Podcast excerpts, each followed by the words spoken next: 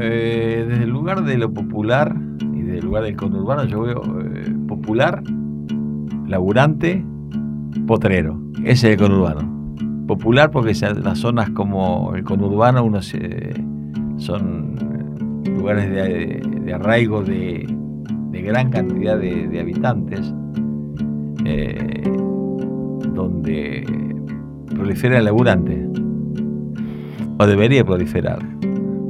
Hoy prolifera, sí, la idea es que se vuelva a lo que se vivió, se va en camino. Y, potrero, porque eh, el potrero es el conurbano.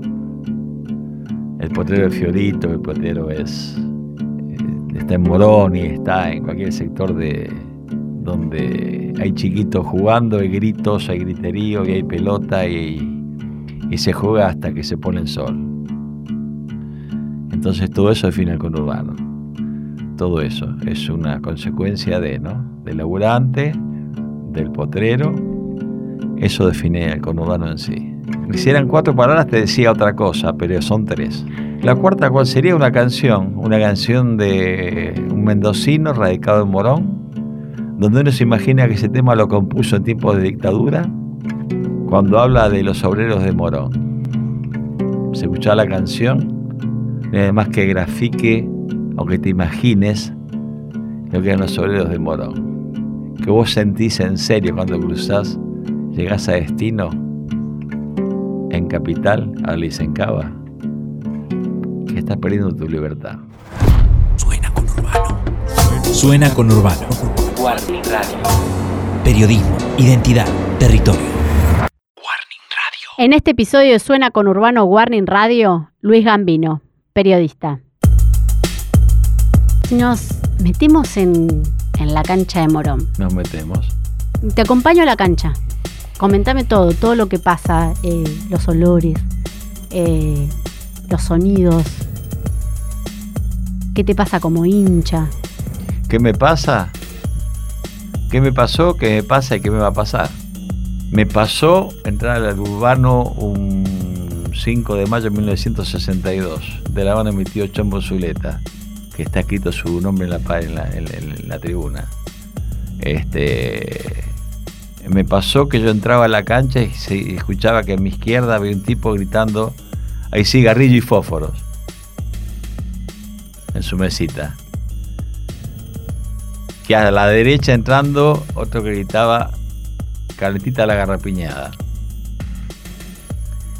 Que seguía caminando y subía a la tribuna comité y un loco que se subió en paravalancha y decía, este, vendía turrones o alfajores o lo que fuera, y decían, tipo, revoleaba el turrón, le tiraban la moneda, la barajaba en el aire, y si no le compraban, decían, compren muertos de hambre, son sordos o no tienen plata. Y era bucico, pantalones cortos.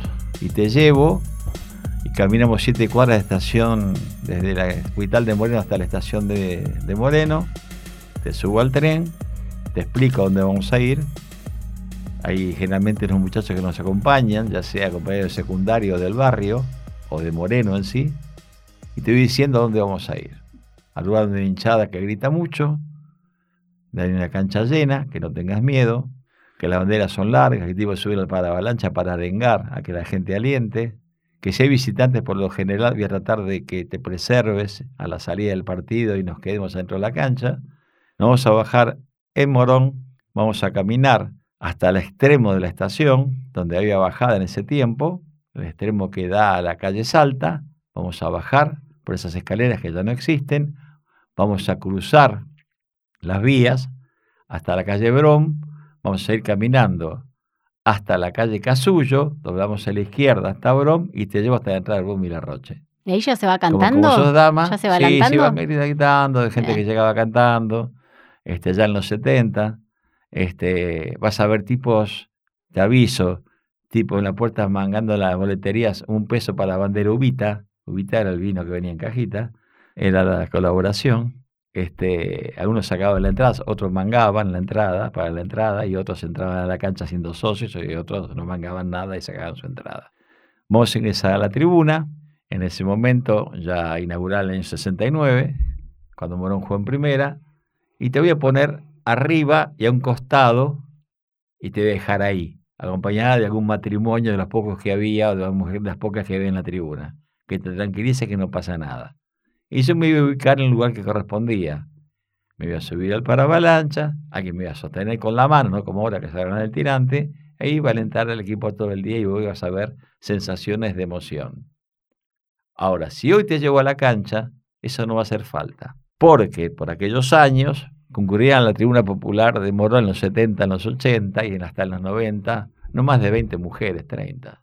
Eso es en el nuevo urbano, si te llevo a la cancha, te vas a dar cuenta que hay tantas mujeres como hombres en la tribuna. Que vas a tener tu camiseta, que vas a ir con una amiga, que vas a saludar cuando entras, porque ya no hace falta que yo te lleve. Vas a ir sola. O porque trabaja con vos, o porque estudia con vos, o porque es vecina del barrio, o porque te hiciste amiga en un boliche. No hace falta que yo te lleve. Vas a ir sola. Porque no te decía que te cuides. Porque está lleno de chicas, de matrimonios, de mujeres amamantando a sus hijos o cambiando los pañales en la tribuna. Por ejemplo. Ese fue el contexto que cambió. Del viejo urbano, que uno añora, pero entiende, y del nuevo urbano donde cambió el contexto, donde mucho chiquitito, mucho niño yendo a la cancha con su pertenencia, donde sus padres le inculcaron que lo más, lo más lindo de la vida es Morón, lo cual es cierto, lo cual es cierto, que compone no solamente al, e, equipo y al gallo que es, referente, de la ciudad, sino a toda una comunidad que se extendió y que todo aquel que se ha ido de Morón a vivir a otra parte trata de vincularse al pinche Morón para estar en comunicación y las redes te permiten esto y hay peñas en todo el país y en todo el mundo. Y he descubierto algo, algo que estamos haciendo ahora con un grupo de socios.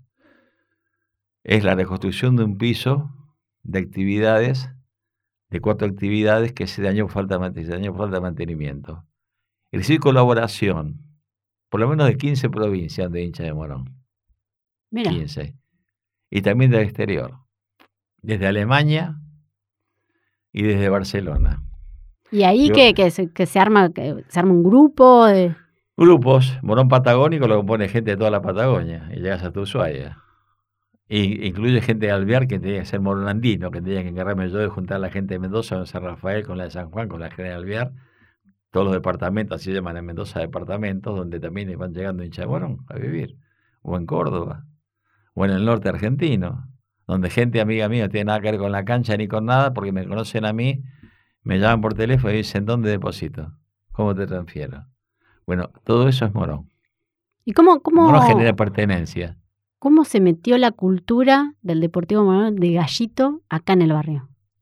Fue cambiando. Primero se metió la cultura de Morón con la impronta, lo dice esto Claudio Román, historiador de Morón de la ciudad, que era una tierra de brava esta, tierra de malevo, tierra los originarios de, la zona eran picantes. O sea, Morón se mm. identifica como un lugar a respetar en todos los ámbitos, ¿no? Ahí venías un, un bailongo a Morón y fíjate cómo te va a aportar. Eh, venías a, no sé, a la cancha y vos sabés que venías a la cancha. Bueno, y eso generó cierto resquemor del resto de la sociedad. Y si bien hoy eh, no es una iglesia la cancha de Morón, está, el club empezó a transformarse desde el traslado e incorporado muchas más actividades y sectores del club que hacen que la sociedad lo mire con otros ojos. Está la pasión del fútbol, que en todos los clubes existe y es mayoritaria, en lo cuantitativo, digo, es mayoritaria, pues yo tengo 13.000 socios, los cuales 10.000 son que van a ser socios porque van en la cancha, 3.000 son socios por la actividad o por lo cultural. Moy tiene departamentos que no existían y han resistido antes. Moy tiene departamento de derechos humanos. El fútbol argentino conformó en general una agrupación de derechos humanos, uno de nuestros representantes, el hormigo Oscar Arqués, que estuvo, entre otras cosas, en Trelew hace días atrás, por los 50 años de la masacre de Trelew. Y me contaba lo que él vivió. Y encontrarse un ex jugador de Morón en Trelew, que me llamó, ¿te acordás de este tipo? Digo, sí, cuenta el año y tantos partidos. Me dice, no, cacha, puedes acordarte de esas cosas. Contame, contanos algo que no esté en los libros, que, que, que lo sepas vos. Que no esté en los libros y que yo constituí una familia por Deportivo Morón, A ver cómo fue que eso. duró 14 años, ¿no? Y de la cual surgió un tal Lucas Gambino, que a su vez apareció un Genaro Gambino, que es mi. ¿Cómo fue? Yo era muy barrilete cósmico, como el Diego, no con esa habilidad futbolística, sino que no estar nunca quieto en un solo lugar. Y por razones de trabajo acompañé a un amigo mío a, a Mendoza.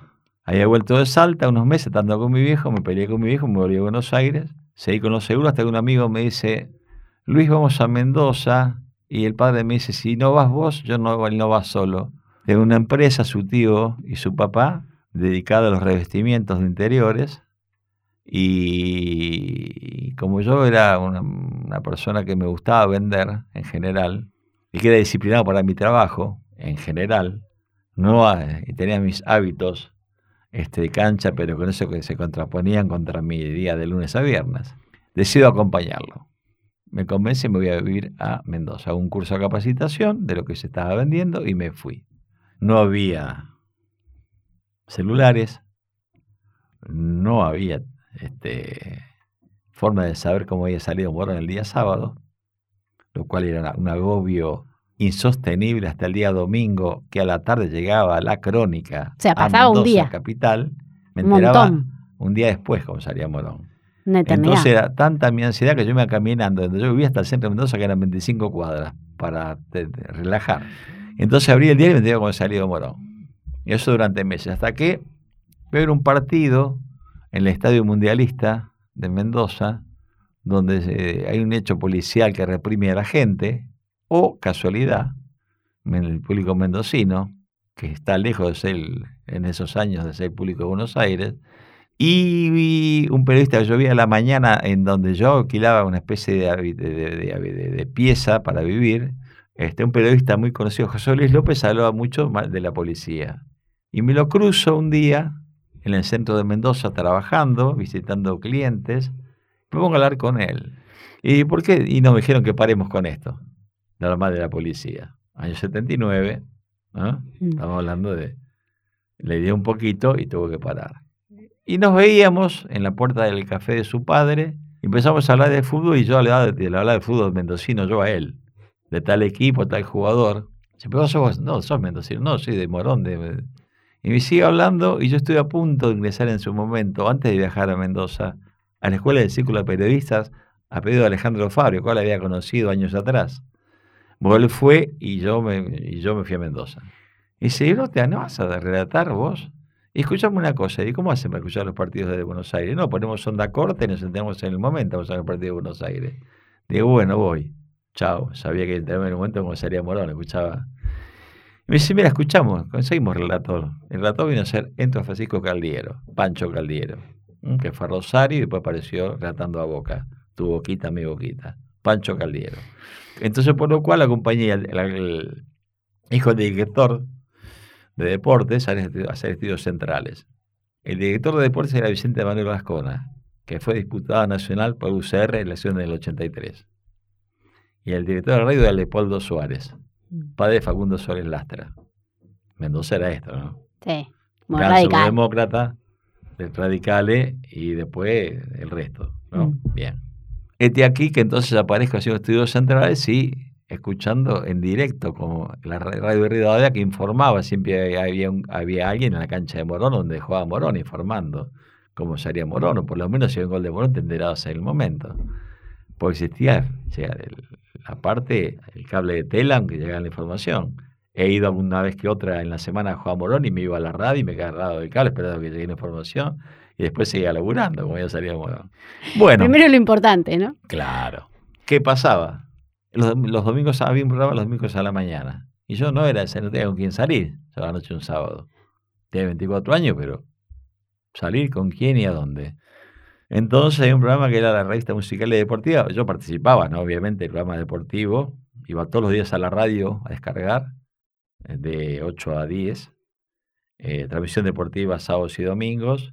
Y hay un programa eh, de revista musical y deportiva en donde no había quien quiera ir de la radio, porque los mendocinos no eran de levantarse temprano, porque habían salido el día anterior. Y allá fui a parar. En ese momento conozco a la locutora este, de la radio que después fue quien me tengo presentando a la madre de mi hijo y o sea que a mí Morón me llevó por la vida siempre, ¿no? Me hizo conocer a la madre de mi hijo y que contraiga matrimonio con ella meses después y que nada, volvimos a Buenos Aires y casi inmediatamente en el año 81 y Lucas nació en Moreno y, bueno, en el 84 aparecimos viviendo en Morón.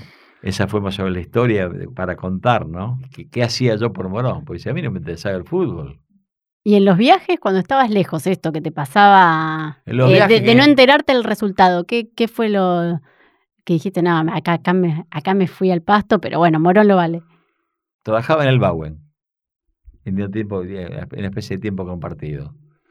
Me toca estar en la semana, un día que juega Morón La Ferrer, y escucho a Ezequiel antes de que llegue a FM Tránsito en el 94, en el año 88. Estaba en Radio Ciudad de Morón con Raúl Martínez, director.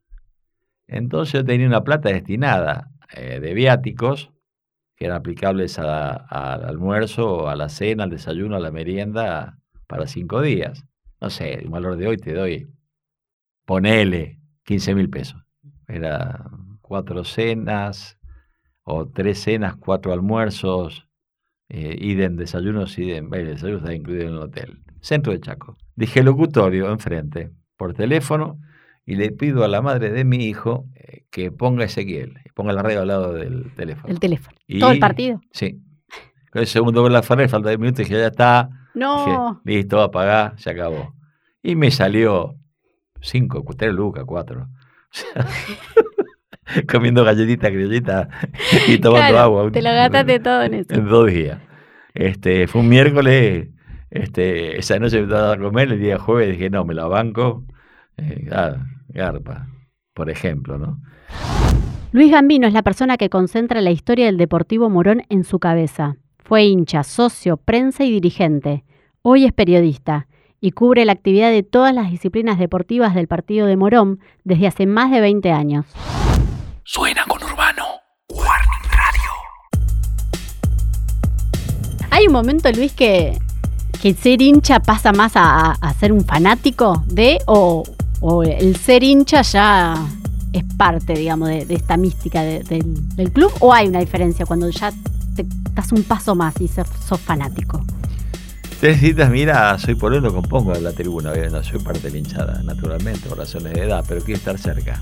Porque me encuentro con muchos amigos de tribuna, recordamos hijos hechos, los chicos que son más jóvenes, los chicos de cuarenta y pico, treinta y pico te reconocen te saludan, te dan un lugar de privilegio, de espacio, de reconocimiento. Este, y veo las cosas que veo, o sea, ya no me siento como en la platea. Un año atrás, por un hecho que sucedió, elegí volver a la tribuna y es mi lugar en el mundo. Y ese lugar lo elijo y me quedé hace un año ahí y quiero estar ahí. No hay otro lugar mejor que ese. Porque el hincha es más, es más natural. ¿Se puede se putea? Sí, obvio. Cuando las cosas no van bien, la gente cuando, las cosas van bien y no tienen segunda lectura. Quieren que Morón gane y son felices que Morón gane y si pierde se van a la casa. La platea es más compleja. Está más politizada la platea. ¿Qué pasa Entonces, y si es una posición política determinada y sos opositor a la, a la conducción de turno, te hace ruido que el equipo gane. No es mi caso, ¿eh? pero hay gente que es así. Y con esa gente me cuesta mucho convivir. Y como estoy grande para ciertas cosas, no me faltan deseos, sino que digo, ya está, me voy a la tribuna y la paso mejor. Sí veo que esta conducción ha hecho algo que uno demandaba hace muchísimo tiempo, que es incluir a los chicos de los barrios cercanos, de lugares un poquito con más necesidades, que no conocían la cancha por razones económicas de sus padres, que lo han llevado a la cancha a cientos de chicos de los barrios de lado de Morón Sur, de Moreno y de Hurlingham. Y se llenó la platea de Capelli con chiquitos que no conocían la cancha, pero eran hinchas de Morón. O sea, para ellos fue Disney. Cómo gritaban los goles y cómo lo vivían y cómo estaban con sus padres acompañados. Entonces, vos estés prolongado en ellos, como le pongo a mi hijo, y le muestro la imagen de los chiquitos, digo, el futuro ya llegó.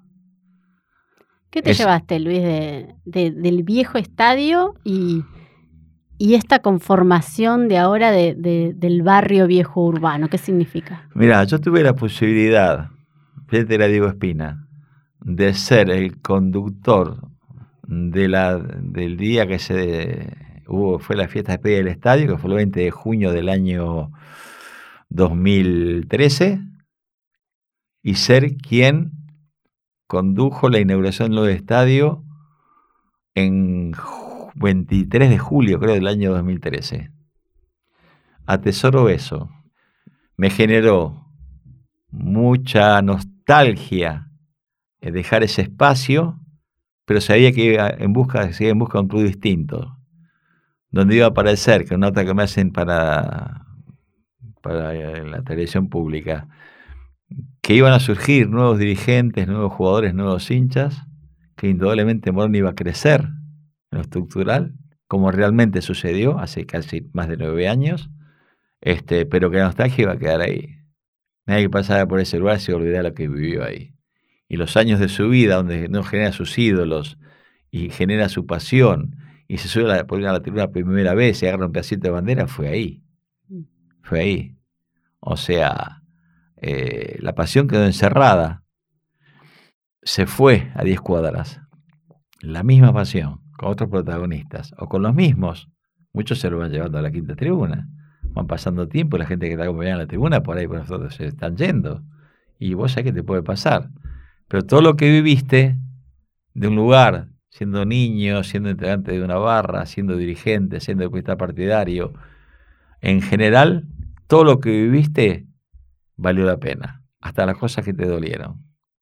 Hasta las cosas que hiciste mal. De cada cosa recibís una, una enseñanza y un porqué. ¿Y esas cosas que te dolieron qué fueron, Luis?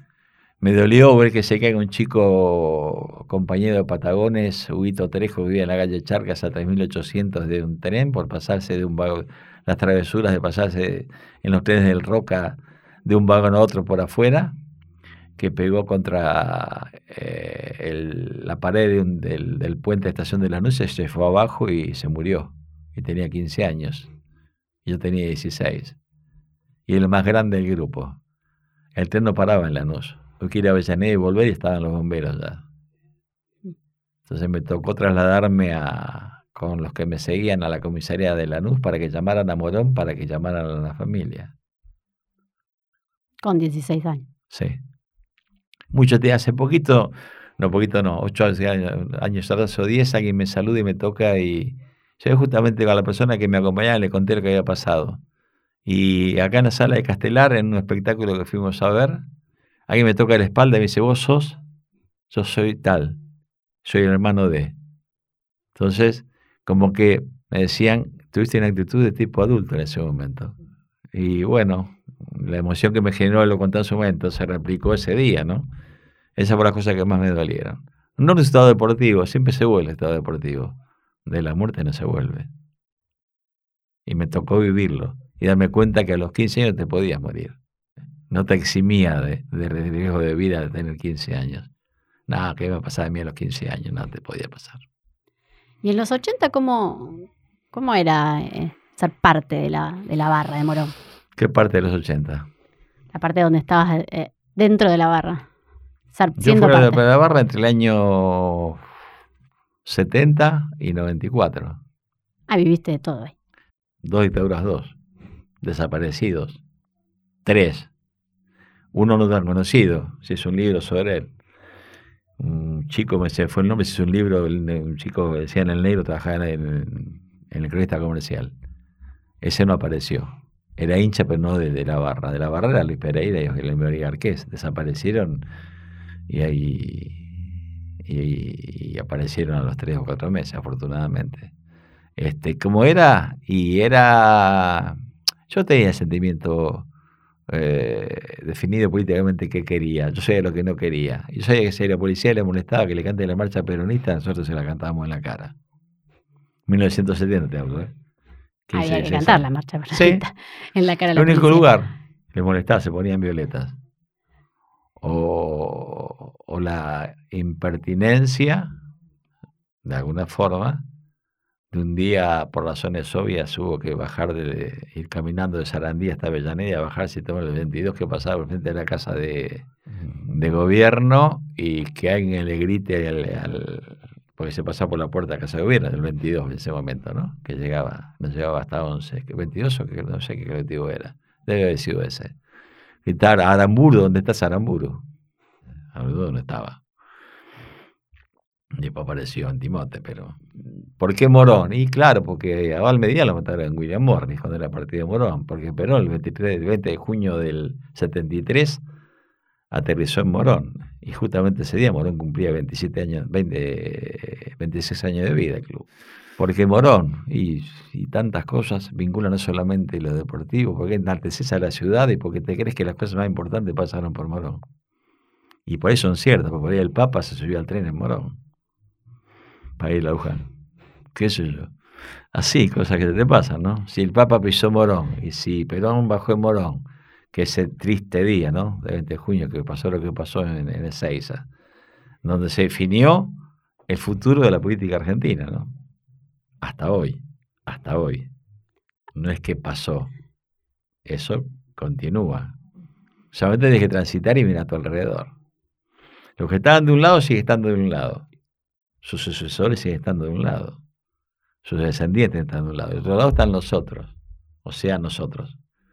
Que hoy se le dice grieta. Pero esa diferencia es el nombre de moda, la grieta. Pero no viene de ahora. Viene de los orígenes de Argentina, si querés. Pero bueno, eso tiene que ver un poquito con Morón, ¿no?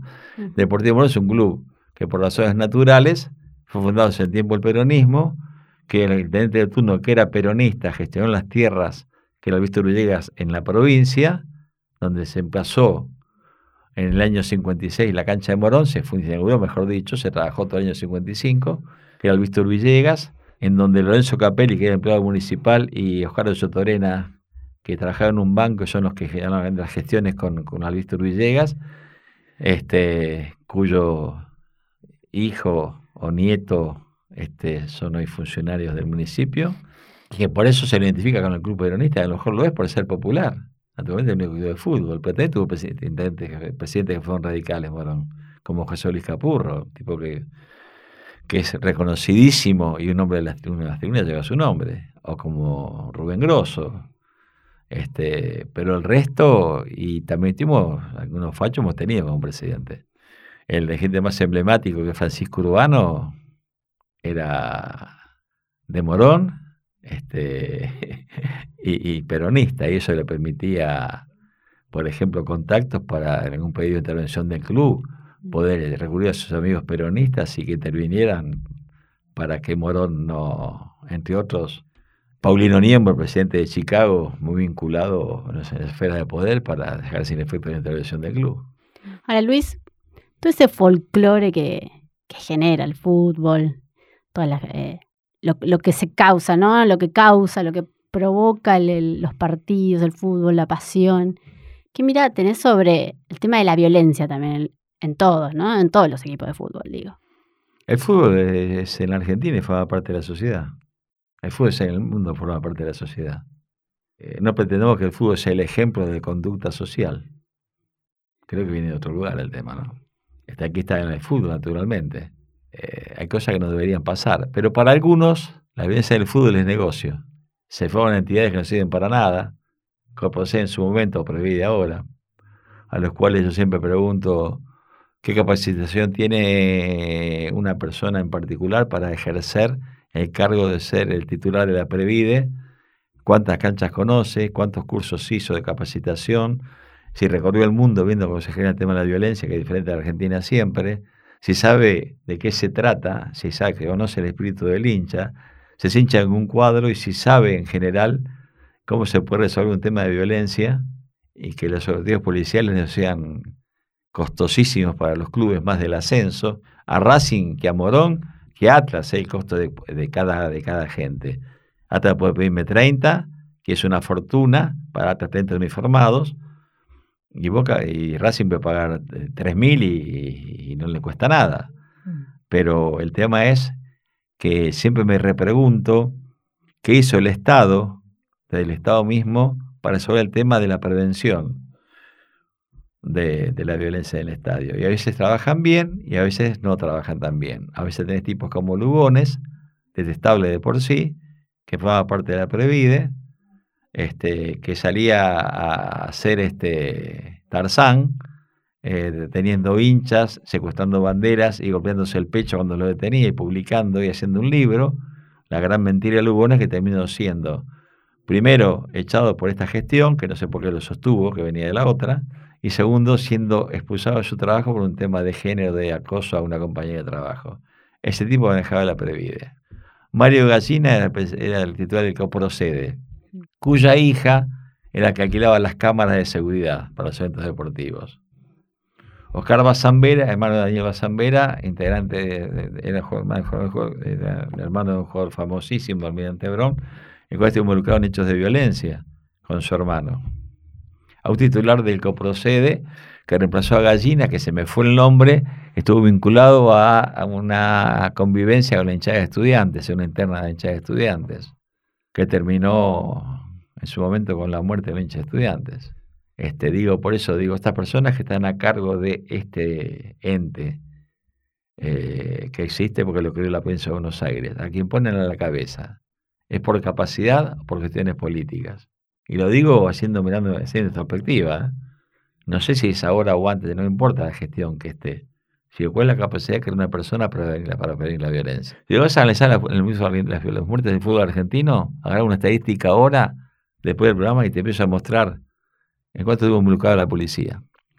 Y vas a ver que las primeras muertes de hinchas en un estadio de fútbol, en la cancha de Lanús, en el año 38, en dos hinchas de boca, se identifica al policía, a los policías que los mataron, pero quedan en libertad, con nombre y apellido. ¿eh?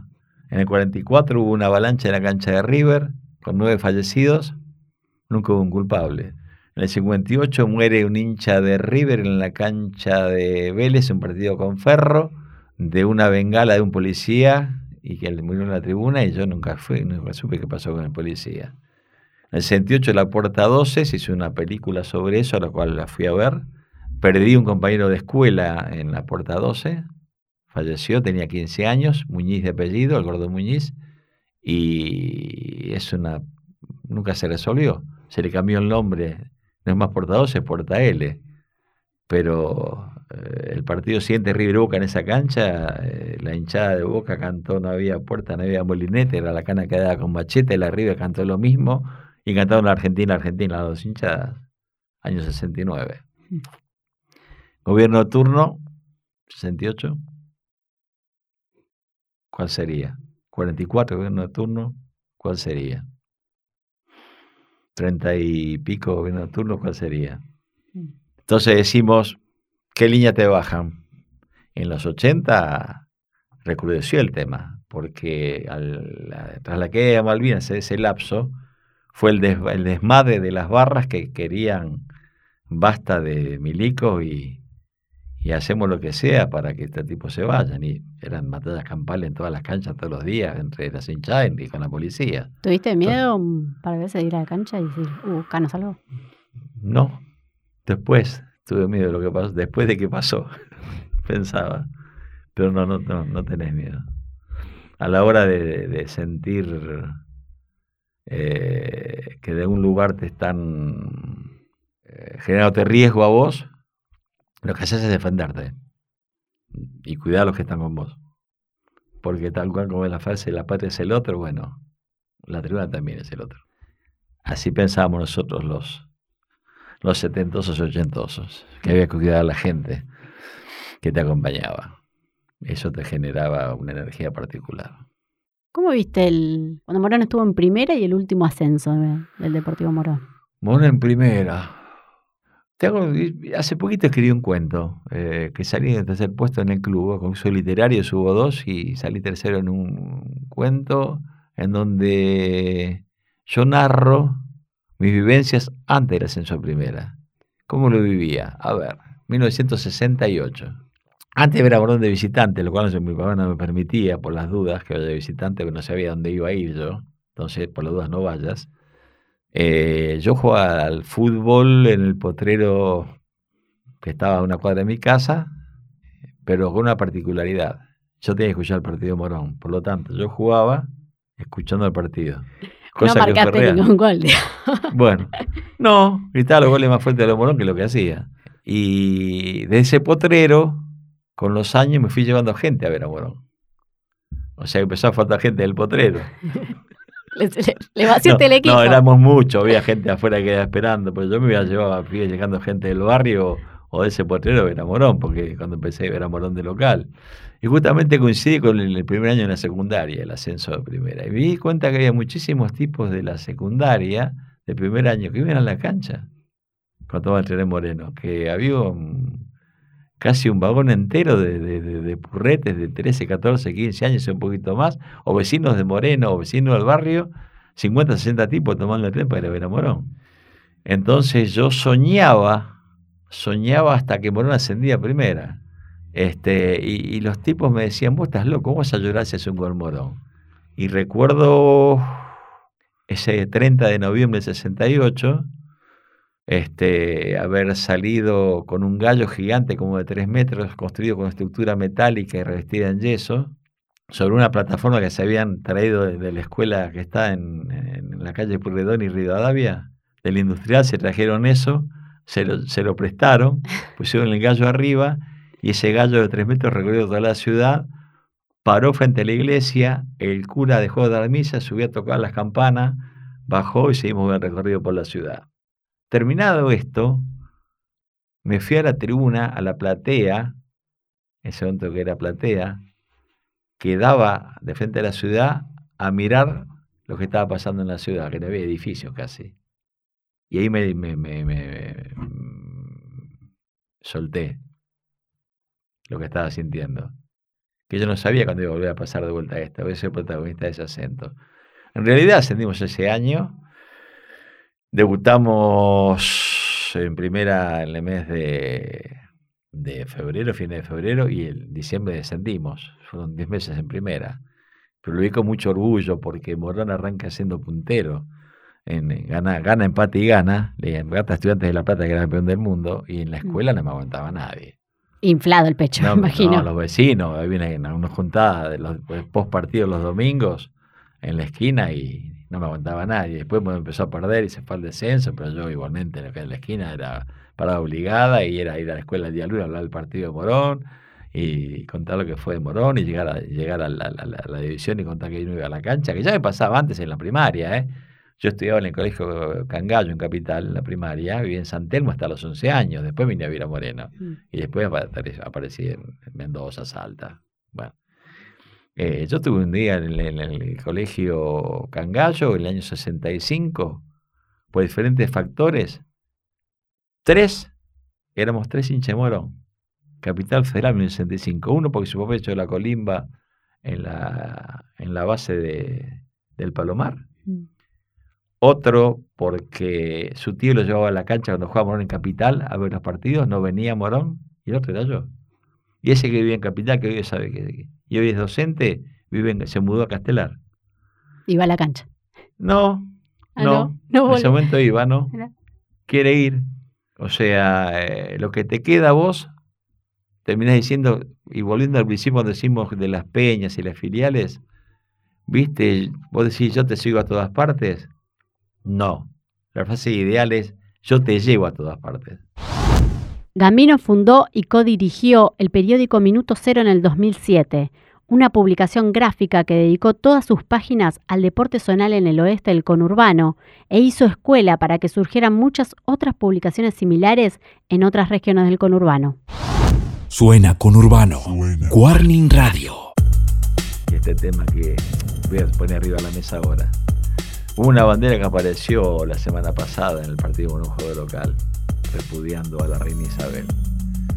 Y hubo un teléfono que sonó de un sector de, justamente de gente vinculada a la Previda diciendo, uh, la bandera estuvo linda, pero... Una bajada de línea, hubo.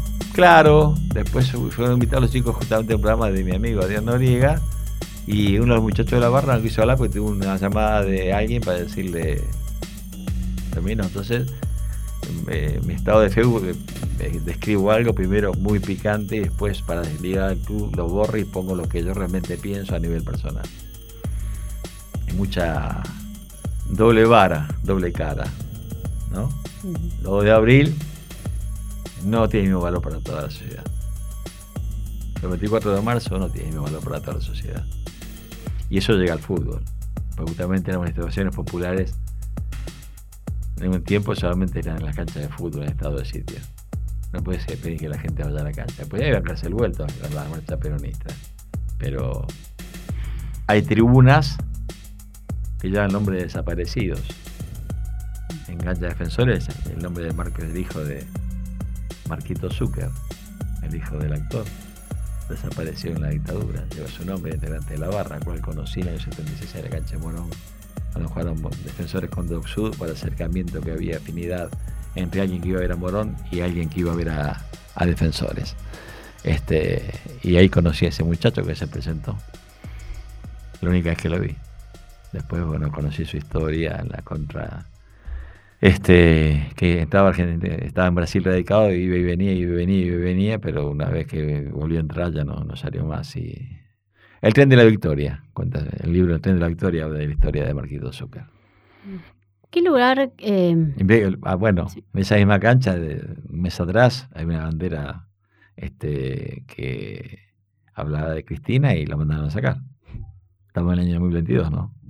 Llevamos 39 de democracia, va a ser. No, no para. ¿Cómo se mezcla? Eso, lo de, claro, y y tenés que decir. ¿A quién se le puede ocurrir sacar una bandera? No, no, eh, no era agraviante para nadie, era una bandera de, alguien que, que, hablaba de, que defendía una, que hablaba de una, de una vicepresidenta. Entonces digo, el fútbol, ¿en dónde? ¿Dónde manifiesto? ¿Dónde escribo? Un graffiti lo va a pasar, que, pero eh, la cancha de fútbol es eh, todos los partidos que vos quieras. Mm. Entonces la ponemos acá. Obviamente la bandera volvió a aparecer a los 15 días y listo, se acabó la discusión. Eso es lo que, lo que, lo que a lo que te lleva el fútbol, lo que transmite el fútbol, lo que genera el fútbol. No solamente se queda con el partido en sí. Sino cada uno de los que va a la cancha de fútbol es laburante, puede ser un juez y puede ser un pibe que, que labura de recolector. ¿Y qué diferencia hay? Ninguna. El fútbol junta a todos. ¿Y qué lugar crees que, que se ganó en el barrio, el, Deportivo Morón? ¿Y, cómo lo captás en el, territorio Está muy inclusivo. Tiene muchísimo deporte, muchísimas actividades, tiene departamento de género, de jóvenes, de cultura, de derechos humanos y, tiene eh, actividades, básquetbol, handball, futsal, baby fútbol, fútbol femenino, futsal femenino, eh, karate, eh, patín, gimnasia artística, más los departamentos de cultura. Entonces es más inclusivo. Están llegando los chicos al club, se colabora con los chicos que no pueden, la gente va, no hay día que los chicos entrenen no tengan su, su alfajorcito, su jugo. Si llega un chico de condiciones de carencia al club a jugar, hay un, hay un canasto con aquellos chicos que cambian de número de calzado y lo tiran ahí adentro del canasto y se le queda el chico para, para decirte que en el canasto, el chico que juega, llega, juega, buscan zapatillas nuevas para el chiquito que tiene zapatillas y se pone zapatillas que le da el club, saca ese canasto con su camiseta y con su remera. Por ejemplo, después hay, eh, la jornada de, merienda para todas las ideas los días jueves que se da y, que hay que seguir creciendo con esto, que soy el observador de cada necesidad de cada chico. Pero una cuota C no puede ser impedimento para que un chico haga deportes. Mm. Los clubes tienen que ser inclusivos. Mira, hace poquito Tuve una charla en el Gorky donde participé, tuve la fortuna de participar con mi amigo Alejandro Fabri, este, en una disertación donde empezó Bochini, terminó Sacheri, en medio un montón de mesa maradoniana, mesa de género, derechos humanos, eh, saborido, en fin. Y estaba Néstor Vicente, candidato de Izquierda Unida del 89, al cual, al cual yo había votado en el año 89 que lo conocí en la AFA con historia del fútbol. De una disertación de 15 minutos a sus 82 años. Había venido solito con su mujer manejando 82 años, compró libros de Deportivo Morón y me lo encuentro. ¿Qué haces acá? Me mira. Yo soy de Morón. Me ha regalado un libro. Uy, me abraza. Entonces lo conocía. Martín Sabatella, Diego Espina, lo conocían todo. Digo, Luis, tiene que subir con usted, yo subo con nosotros. De una disertación de la importancia de los clubes en la sociedad que no dejó lugar a dudas. Y no de Morón, hablo de los tantos clubes de, de que hay, que a lo mejor este, no tienen espacio y le gusta jugar en el Garza o en el Saavedra o en, o en el defensor de Castelar, donde vos quieras. Pero en definitiva, lo importante es que los chicos estén en los clubes. Sea, llámese Morón, llámese Argentino Castel, llámese lo que vos quieras lo que tengas acceso, que te quede más cómodo, te lleve la pasión. Sí, porque se genera ahí una comunidad distinta, ¿no? Sí. Ah, me voy al boxeo, donde hay boxeadoras. Y sí, debe haber. Sí. Que la- la- Sí. ¿Se arman ahí unas este, peleas o es solo práctica? No, es práctica y después pelean las que están en condiciones, las van probando, las van evaluando, este, y cuando están en condiciones de ser profesionales, andan a, hacer- a, a pelear primero en forma amateur y después, si están en condiciones, a ser profesionales. El que inicia el boxeo es Ramón Cerrezuela, que era sparring de Galíndez, otro referente de la ciudad, ¿no?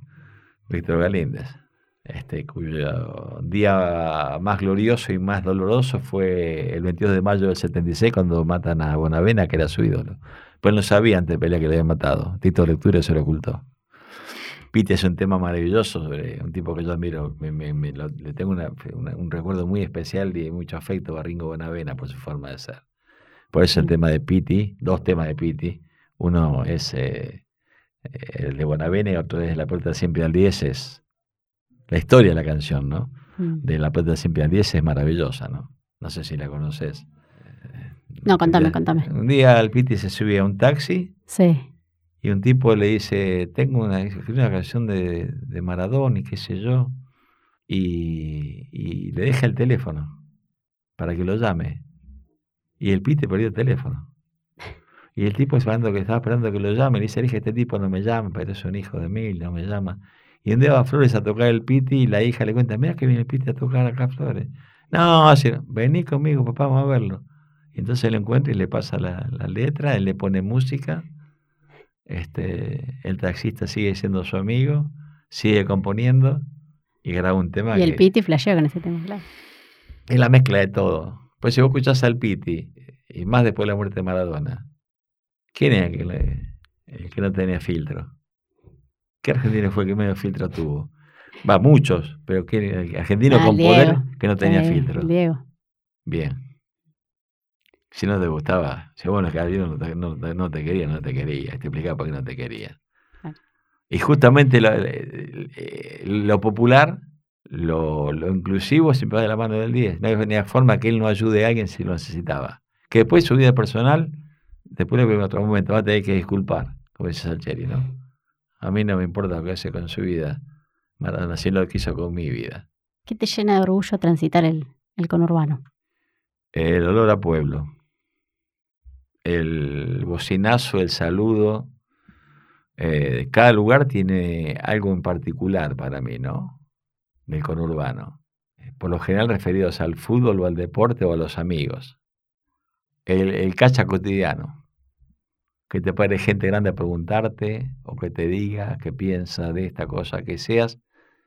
La respuesta a la duda que ellas tienen del club o de un jugador o de una dirigencia o de un hecho. Un taxista, un colectivero, un laburante en particular, el dueño de un boliche, alguien que le, que, que le habla a, a su hijo a su nieto, o ir a otras canchas y aquellos viejos adversarios, como dijo Balbín, después de un amigo, que te vengan a saludar los adversarios tuyos con sus hijos y sus nietos al sector de prensa. Y esto fue de testigos Ezequiel y Niego ¿no? Que el adversario más enconado en la historia, que para mí es Chicago, vengan los tipos de esa referencia a tribuna a saludarte. Porque uno te pones a pensar que, bueno, está bien, yo tengo mi familia en Morón. Y ellos hacían el matadero, ¿de cuándo van a ser hinchas? Se bancaron las mismas cosas que nosotros. Fueron en cara por cantar la marcha peronista. Estuvieron desaparecidos son castigados duramente porque viven en la ciudad, justamente porque son un equipo popular. Viven enfrentándose con la policía cada 15 minutos. Está bien, no sé siempre quién tiene la culpa, quién tiene la razón. Pero les pasa a ellos, más que a otros. Serán mis adversarios, ponele. Pero de este lado estoy de este lado del mostrador con ellos. Después el día del partido vemos qué lado estoy. Pero esta cosa de ser hombre de tribuna no justifica todo lo que haga la tribuna, pero cuando pongo atención puntualmente en cada hecho que pasa donde hay problemas entre la policía y el público, donde a veces hay cierta animosidad más que en otros lugares. Por ejemplo, hubo manifestaciones en época de pandemia que salían sin barbijos a quejarse contra la pandemia y al mismo tiempo y no eran reprimidos por nadie y a docentes en la legislatura que le habían matado a palos. Mismo escenario, mismo lugar. Con la camiseta puesta, ¿qué, qué te llena de orgullo? Ah, que soy parte, que pertenezco, que es parte de la piel. Me la saco porque me tengo que bañar, pero eh, es parte de la piel, está incluida. No me hice tatuajes, no soy de, pero es como si lo tuviera. Y la última, ¿qué suena el conurbano? ¿Con urbano? Sí, ¿a qué suena? ¿Qué sonidos te vienen ahora a la mente? Ruido de potrero, de chiquitos, eh, chiquitos saliendo de la escuela, bocinazos, ladridos, calle de tierra a veces, que no, vez son menos, pero sigue habiendo, este barrio, amigos, laburantes. ¿Y la mejor canción del, del gallo? ¿Cuál es? ¿Cómo suena? Eh, ¿Cuál fue? ¿O cuál es? Eh, la que yo, viniendo de una cancha que habíamos perdido una categoría por titulación de fútbol argentino, bueno, pasaba a tercera categoría y no a la segunda, descenso encubierto. Era subir la tren en Liniers, volviendo a la cancha de defensores. Es, aunque me llamen borracho, vago y todo lo demás, yo te prometo, gallito, nunca te voy a dejar. Porque te llevo en la sangre, sos sentimiento y pasión. No sé si estaré muy loco, pero te quiero, Morón. Gracias, Luis. Suena con Urbano Warning Radio es una producción de FM en Tránsito y Liquidambar Studio. Producción general, Patricio Enciso Riveros, Emiliano Matina y Cecilia Kafka. En la conducción, Maitena Sánchez Cataño, Belén Tenaglia y Julieta Urdinola. En la edición, Ricky Durán y Ramiro Rufini Vaz. Operación y grabación, Antonella Carbone y Santiago Lambach. Nos escuchás en FM en Tránsito y en Spotify. Nos podés seguir en todas nuestras redes como FM en Tránsito y Liquid Ambar Studio.